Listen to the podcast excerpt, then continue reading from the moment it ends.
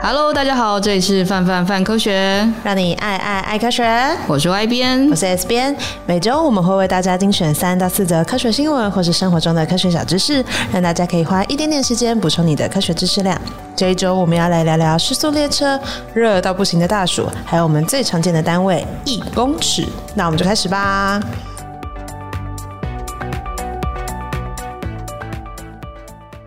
首先，现在来聊聊最近刚上映的《失速列车二：感染半岛》。外边有看过《失速列车一》吗？有看过，但是在电视上看的。哦，所以喜欢吗？第一部还蛮还蛮紧张，其实其实蛮好看的。因为其实我韩国电影看比较少，嗯，然后印象最深的就是《失速列车》跟《寄生上流》啊，两部都是让人不太开心的片子呢。看了蛮开心的吧，《寄生上流》看完出来蛮开心的，啊，真的假的？《时速列车》应该也算是让你出来有一个。哦，oh, 黑洞当中的一点微光啊，有一点微光。于是，就如果看了二，会不会微光就不见了？实在让人有点纠结，有点纠结。但 T 编看完，我觉得 T 编好像蛮喜欢的，嗯、对不对？我跟 T 编的电影喜好一直不太一样。T 编推跟我们就说：“哎，男主角长得很帅。”但最终让我想要去看的最后一根稻草是里面有可爱的女生，尤其还有小萝莉，还有萝莉的妈妈。一切都很母汤，就是 哎，这好像不太适合。突然暴露了什么事事情？那其实我们在很多影剧作品里面都会看到一些丧尸啊，或者所谓僵尸的一些叙述。嗯，像是比如说之前很久很久以前最有名的就是那个什么《二零古堡》。二零古堡，嗯，但我小时候不太敢玩那个，就看人家玩的。他现在还是很恐怖哦。他最近有重置版，他有 VR 版。哎，我会晕，我觉得好像不太行。还有最近《最后生还者》了啊，没错，就是大家印象也是停留在第一集，世界就很美好。多希望生在一个没有《最后生还者二》的时代。救命！但现在大家应该根本就不把《最后生还者二》当成《最后生还者》了吧？其实还是蛮难的，因为毕竟还是就是延续同一个世界观啊。嗯，对。那说到僵尸或丧尸啊，其实大自然中有很多都是真实的丧尸，就是像是我们刚刚讲到《最后生还者》里面，它就有所谓的僵尸真菌，它主要是用偏侧蛇虫草这种真菌呢来当做它的取材的题材。那我们听到这个名字可能会觉得，哎，什么东西啊？可是其实我们有一个非常耳熟能详的中中药材，我们常常听到它的名字就是冬虫夏草。不过大家不用太担心，因为冬虫夏草已经是丧失之后的结果了，所以就算你把它吃进去，它也不会寄生在你的大脑里面。那我们刚刚讲到这两种真菌到底是什么东西呢？我们可以请 Y 编来跟我们介绍一下。好啊，刚刚 S 编有讲到的冬虫夏草啊，其实是偏侧蛇虫草的呃亲戚。那它们其实不太一样，不过它们两个真菌其实都是属于蛇形虫草属。刚刚讲的偏侧蛇虫草啊，那它的蛇虫其实就是呃在地上熟的那个蛇，跟就是昆虫的虫。那这个属重要的特征呢、是它们会寄生在昆虫的体内，那它会以宿主的养分为食，然后成长茁壮。那被寄生的昆虫啊，它死后躯体会迅速被真菌的菌丝占据。接着啊，它的子实体，也就是我们常常吃到的呃香菇啊、金针菇这些菇类，我们吃的那个地方，那它其实也是真菌的有性生殖的结构。子实体的部分就会穿出宿主的躯壳，然后它就会散播孢子，然后接着孢子，就你有如果有玩《最后生还者》，就会知道，接着孢子就会找寻新的宿主，所以你远看就会觉得，诶，那边有个生物长香菇了啊，哈哈哈哈。吓死人呢！所以是我其实没有玩，虽然它是会像是一个我不知道头上长香菇的东西出现嘛？它也不是头上长香菇，听起来有点太可爱。它其实就会是你想想，就是有的时候你会在很潮，就比如那种恐怖片，你在很潮湿的地方看到一坨东西。那种真菌看起来不是像香菇那种好吃的东西，是狗狗的哦，然后长得有点不规则了，它就粘在身上这样，啊，大概是这种感觉的。啊。而且因为你在那时候在玩，就没有那么会打，所以你光听到声音就就会很害怕。哦，好烦哦，嗯，然后所以偏侧蛇虫草啊，其实就。某方面来说，有点像《最后生还者》里面的样子，就会是他寄生到宿主之后，就把宿主当成那个交通工具，然后借由他去想去的地方。你觉得哎、欸，很聪明啊，因为如果你是真菌或者是你是植物，其实动作没有那么快。嗯哼。但如果你寄生在就是呃动物身上，比如说偏侧蛇虫草，它就是寄生在呃巨山蚁的身上，它以巨山蚁属的昆虫当做宿主。那它的孢子啊，接触到蚂蚁的体表的时候，就会分泌一些酵素。然后我们都知道，昆虫的外表有外骨骼嘛。那它就会侵蚀它的外骨骼，然后让菌丝往它们身体内部生长，侵占它们的呃肌肉，然后就可以有点像牵偶那个东西叫什么？牵线木偶，有点像牵线木偶，对，有点像牵线木偶那样子，让就是真菌驾着蚂蚁去它想去的地方，然后到了这个地方之后，然后是阴暗潮湿适合的角落，它就把宿主给杀了，然后让自己进行下一代的生殖，这样。哦，所以就其实我们还是会看到蚂蚁本人，但蚂蚁就是其实它只是有它的外形，然后里面就完全已经是真菌了。就它的肌肉是真菌，但是因为这种类型的呃偏侧蛇虫草，它其实不像最后生还者，其实会侵蚀到脑部。啊、嗯，所以它其实就是有点像是我不知道，哎，那蚂蚁感觉应该超爆诡异，就会是我的大脑控制我想要去就是东边，但是我一直在往西边，哦，有点痛苦，然后然后就这样死掉，再进行下一个世代循环，然后就会看到，你可以大脑大概想象，就是有只蚂蚁身上缠了一些香菇。还是觉得不知道为什么网站上有照片，欢迎大家看文章。在脑袋中面想象就觉得有点可爱，嗯。但就是如果我们在讲说寄生虫啊这些东西，其实，在自然界里面还蛮常见的。那要怎么样我们才可以避免？就是要是真的爆发了这种丧尸病毒，我们要如何避免保障自己的安全呢？我们七月选书《寄生大脑》里面就有提到两个非常重要的妙招。第一个就是舔舐伤口，就我们小时候啊，比如说你的手不小心被纸割到，大家都下意识哎去舔一下，然后妈妈都会跟你讲说。不要舔，很脏。但其实对于呃动物来说，这是非常非常重要的一个保命的工具。因为呢，它们一旦被咬伤、割伤或是抓伤的时候，它们都会把舌头像是当一种抗菌纸巾一样来，就是擦拭它的伤口。因为哺乳类动物，尤其是猫科啊、犬科或者是啮齿动物，它们的唾液里面都有抗菌剂。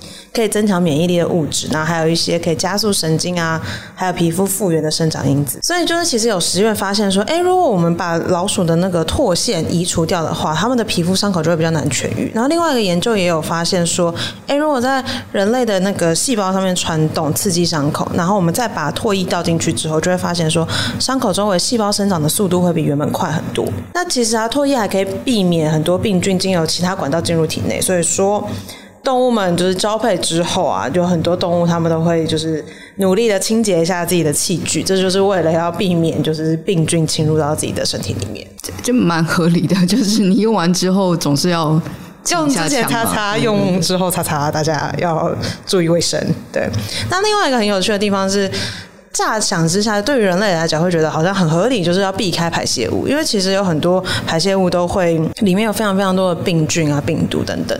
那如果接触到的话，可能就会有一连串灾难，比如说像是我们现在都还会看到，像是肠道蠕虫、霍乱、伤寒、肝炎，甚至是轮状病毒，就是借由就是粪便去传染的。所以就是其实大部分的动物下意识都会避开就是这些排泄物。嗯，那所以如果今天不幸你在野外，然后爆发了丧尸危机的话，首先注意两个重点：盖厕所，对，盖厕所，避开排泄物，舔你的伤口，对，没错。不过最近比起就是遇到丧尸病毒爆发，我觉得天气比较可怕，感觉天气才是真的会让大家死光光的原因之一。最近真的是很热哎，尤其是这个礼拜刚好遇到大暑，就是一个没错，就是一年里面最热的时候。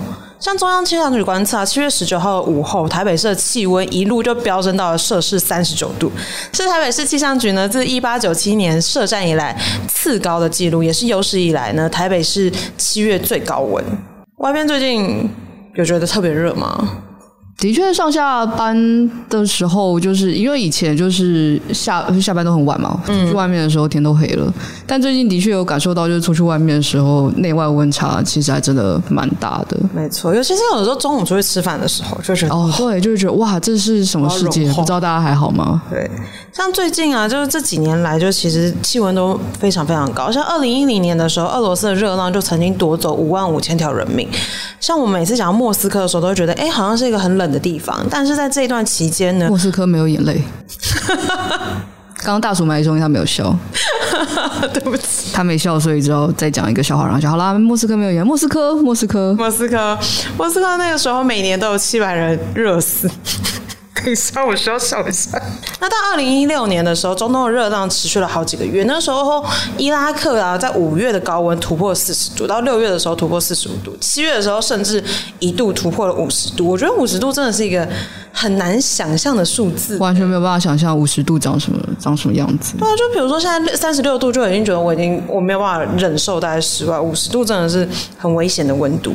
但那时候有一个非常有趣的趣闻軼事，就是当初有一些神职人员就宣称说，为什么会有热浪呢？是因为美国对伊拉克发动了电子攻击，然后所以他们还有在网络上就是进行各种串联啊，这一切都让人觉得嗯，好神秘哦。为什么就是温度对人类来讲这么重要？其实是因为我们人类本来就是哺乳类动物，我们就像一台天然的发热机一样。我们如果要活命的话，我们其实要不断不断的散热。所以，如果当我们的周围湿温湿度过高，很难散热的时候，就有可能会因为这样被影响。那我们常常在讲说，哎，我们要注意热伤害。最主要常听到的热伤害就是中暑跟热衰竭，但他们两个好像有不太一样的地方。我这边可以帮我们解释一下吗？那主要啊是看你有没有流汗。如果流汗的话，皮肤其实会比较潮湿。那你这时候体温啊，你会想象就是因为外头很热，所以你的身体跟着温度升高。那如果是热衰竭的话，其实大部分体温还是正常的。那甚至有的时候会是正常略低。不过你会发觉你会瞳孔放大，然后虚弱、头昏、头痛、没有食欲或恶心，这就是热衰竭的现象。那中暑呢？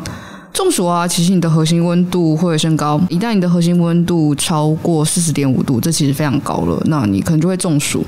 中暑主要的症状会有皮肤干燥发红啊，呼吸心跳比较快啊，然后头昏恶心，乃至于昏迷抽筋。中枢神经功能也会因为你的核心温度太高而有些障碍，严重的话甚至会死亡。以前小时候在就是升旗的时候，都蛮常看到，就是过一阵子就会有同学因为就可能忍着不敢讲啊，然后就突然倒下去啊，然后大家就没错，然后他们就被搬进保健室。小时候看到的时候，真的觉得蛮惊悚的。可是我曾经有幻想过自己可以就是这样子倒在地上。你其实假装倒，老师搞不好不会发现，量到体温就发现了。对，可是后来后来有个弊病，是因为我那时候国中的时候，班级的那个比较后面，我是比较后面的班级，所以基本上我们会刚好遇到有树荫的地方，装不来，你知道。你基本上很大程度的避免掉这个可能性，就是比起就比如说前面一二三班啊那种，就是在在大太阳底下，那真的是很危险。然后后面的班数其实相对而言比较安全一些。长期来说，我觉得还是在树荫下比较好啦。对，没错。所以就大家要多注意一下，就是不论你是升旗或者是工作，就是会在外面，那就多补充一点水分，然后多注意一下自己的身体状况，不要真的忍到就是身体受不了，然后出问题，或者是你自己都没有办法控制，倒下去之后才发现，觉得哎，你身体就是已经热衰竭或者中暑了。对，没错。然后刚刚讲到补充水分啊，其实补充盐分也很重要，因为有的时候大家比如说口渴的时候，就会一次喝下太多水，可是其实这样子的话，对你的身体来讲也不好，所以就要适时的，哎，少量的补充，然后多补充一点水分，然后也要适时的补充盐分，才是比较安全的方式哦。大家真的要常常关心自己的身体状况，常常量测一下自己的身体状况。那可以量测自己身体状况方式，除了量测体温之外，你也是可以量测各种长度的，或者是各种重量。于是乎，就要来到我们接下来的环节，你要怎么样才可以量测身体的各种状态呢？你当然要有单位才能量测身体的各种状态。为什么好像在插硬光？真是蛮可爱的。那我们今天的一个小小桥段，就来跟大家分享一下，就是国际单位。那相信大家国高中的时候应该都有学过，就我们好几个国际单位。那前一阵子，大概二零一八年的时候，其实我们才把最后一个所谓的公斤元气，也就是从实体的物体去定义单位，改成了就是更加精准用普朗克常数。就这中间有一个非常复杂的故事了。嗯，那这个决议在二零一八年的时候拍板定案，然后二零一九年的时候正式生效。所以我们现在其他单位通通都是用就是定义，而不是某个公斤元气。那说到公斤元气啊，大家一定会想到就是除了公斤之诶，除了重量之外，我们另外很常用的也就是长度。那长度的单位定义，它一开始本来也是一个元气，但后来我们现今有了一个非常 fashion 的定义。为各位朗诵一下，一公尺究竟有多长呢？它是光在一秒内行走距离的二九九七九二四五八分之一，非常非常非常的精确。不过，不觉得这个定义很莫名其妙吗？你就把它当成三亿分之一之类的啊，三亿分之一好像对，也是想象不出来，因为你也就光一秒绕地球七圈半，所以它是地球的哦，脑袋已经打结了。没错，大家一定会觉得很奇怪，在家里又没有办法测光速。到底为什么要用光速来定义公尺啊？为什么要用这么不亲民的定义？其实这个定义是一直到一九八三年的时候才终于定案的。那么问题来了，我们之前在测量公尺的时候，到底是怎么测的呢？这就要说说度量衡的各种历史故事啦。那我们先从法国大革命来开始吧。好了，其实跟法国大革命你说相关，其实也没那么相关了。那总而言之，我们知道就是在大革命刚结束的时候啊，公民工会它其实就只是当初参与蛮多科学相关研究的巴黎科学院要定下一个长度的标准，不然这件事情实在是有点麻烦。那跟我们听到就是秦始皇要统一度量衡的故事有点像，就是诶这样子不止就是生活当中很麻烦，那其实也有碍学术发展，那也顺便就是扫除一下旧政权的一些古老的制度，让大家可以忘了上一个时代到底发生什么事情。当他们这样提出需求之后啊，大家就纷纷出来，就是诶，到底怎样才是够科学的长度标准呢？有好几个候选人，其中第一个候选人就是所谓的单摆。因为啊，单摆周期啊和摆成的长度有关，所以我们可以用比如说一秒钟摆一次的单摆摆长来当做一种长度的标准。但其实就是做做简单的实验，就会发觉这件事情有一个 bug。这个 bug 就是其实各地的重力强度不太一样。那重力强度不一样，其实会影响到单摆的周期。那如果测量地点会影响到单摆周期，我们就不能用单摆周期去当做度量衡的定义。没错，因为这样就尴尬啦。比如说我这边的一公尺是这么长，然后你那边的一公尺，哎，莫名其妙就变得比较短了，尴尬这样子。我的一公尺不是你的一公尺，这样我们到底要怎么样沟通呢？就没有办法。那这样子的话，就要找第二个候选人啦。第二个候选人是谁呢？第一个候选人就是想也想不到的地球大小。咦，要怎么样测量地球大小啊？他们其实还没在测量前，他们先想象就是，呃，因为会有子午线嘛，然后我们也知道，就是这种各式各样什么格林威治子午线都离就是欧洲那边比较近。嗯、那他们其实就想要将就是子午线从赤道到北极的长度作为一个基准，因为等于是全地球大家都共有那样子的长度嘛。那这个想法其实在物理学上面来说，就是相当粗浅暴力，就是没有什么遗憾。我就是真的就是想要知道一公尺到底有多长，但它就被采用了。然后他们就开始在测量地球的大小了。你不觉得这听起来超瞎吗？就是我为了要测量一公尺，我要定出一公尺的定义。一公尺明明这么长，但是我要先把就是地球量出它的大小，我们再来定义一公尺。但当初应该会觉得又壮烈又浪漫吧？就是有一种我一步一脚印的丈量世界，我就是要为了定出一公尺，还是我一步一脚印的消耗经费？就是哎，不行了，我们定一公尺就是得先量出地球长度，所以你要给我经费了。我觉得后面这个感觉比较合理一点。However，所以就是真的要量子午线，其实没那么容易。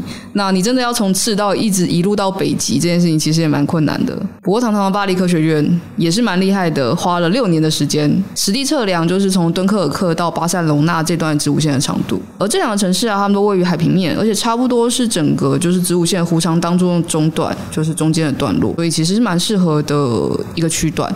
那经过这次测量的结果啊，科学家就做出了一根棒棒，嗯，这根棒棒大概一公尺长，以后就是到底一公尺多长，就是这个棒棒说了算。那既然已经花费了这么多力气制造出了这一根棒棒呢，法国人当然不会就是自己用啊，大概就要推给全世界用。法国人，你真变态。法国人就努力要推广给全世界用，所以在一八四零年左右呢，新定义的公尺单位呢就成为法国的标准单位，然后慢慢慢慢的，全世界也都开始采用这样子的单位。但是时间一久，科学家就发现说：“哎，怪啦！虽然我已经这么努力的做出一根棒棒，但这根棒棒还是像魔法棒一样，有的时候长，有的时候短了。那既然如果它没有办法永远都长一样的话，那该怎么办呢？于是乎，科学家就想说这样子不行，我觉得还是得有一个新的单位。那新的单位呢，就是一个新的故事了。那这个故事呢，我们就下集待续。”如果大家有兴趣的话，欢迎在留言区敲碗，我们就会再做一集，告诉大家接下来的伟大旅程。那这个系列呢，其实很有趣，它是跟非常贴近我们生活的科学，这就要跟大家聊聊我们最近的新计划。我们由外面来帮给大家介绍一下我们的新计划，噔噔噔噔噔，科学生，噔噔。就相信大家听到这个故事啊，应该多少会想到，就是我们国高中时候学一些科学名词的时候，你会觉得，诶，如果那时候我能知道这个故事，对我来说，一公尺的定义或是弓箭定义，其实就没有那么难记。我们这计划就是希望国中生除了学到课本当中的知识之外，也能就是透过一些有趣的故事啊，然后有趣的文章啊，那让大家知道，就是呃，课本里面的科学知识其实是。奠基于非常非常多不同科学家的嗯他们的研究或他们观察而来的。它其实不只有课本上面所提到的内容。那于是我们希望透过这个方式去带着学生或者是老师，可以更认识，诶，科学是好玩的，科学是有趣的。那当然也为了要因应，就是今年一零八课纲上线，其实数量导向的内容它必须要能让你融会贯通，而不是我把公式背下来，公式是光三亿，诶，光走一秒钟三亿分之一的距离。没错，因为像自己回想过去在学就是理化相关科目的时候，的确很多东西都是直接背下来的。然后背完之后，你其实也不太确定到底为什么是那样，你就想说，哎，反正我会选答案，我可以考试考得好就可以了。对，那这次呢，就是我们新的计划，就希望可以给大家一个新的可能性。那现在呢，都有就是相关的问卷，如果大家有兴趣的话，都可以上我们的网站去填写问卷，然后给我们一些回馈。那成年人也没关系，就是我们一起回望，或就是我们国中的时候那些没有学到的东西，这样。因为我自己就蛮喜欢的，就会觉得有些东西就哎，我觉得我其实都已经会了。比如说我刚刚讲到公尺，你就会觉得乍想之下，我当然知道它有多长啊。可是原来后面有这么多不同的故事。那学完了这个故事之后，我就觉得哎，我永远都会记下这个定义。那以上呢，就是本集范范范科学的节目内容。如果你喜欢这个频道，觉得有收获的话，欢迎订阅我们的频道。另外，你也可以在 FB、IG 以及 YouTube 上面找到我们，只要搜寻范科学就可以喽。如果有任何建议呀、啊，或者是想要听的题目，也欢迎留言告诉我们。那我们就下期见，拜拜。